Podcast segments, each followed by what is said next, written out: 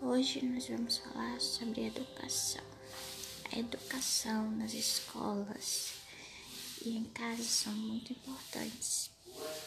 Porque a educação nos mostra o caminho para o estudo e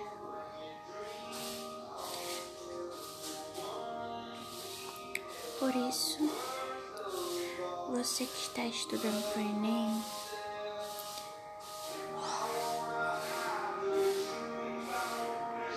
faça o Enem para você ser alguém na vida. Não fique esperando. Corra atrás.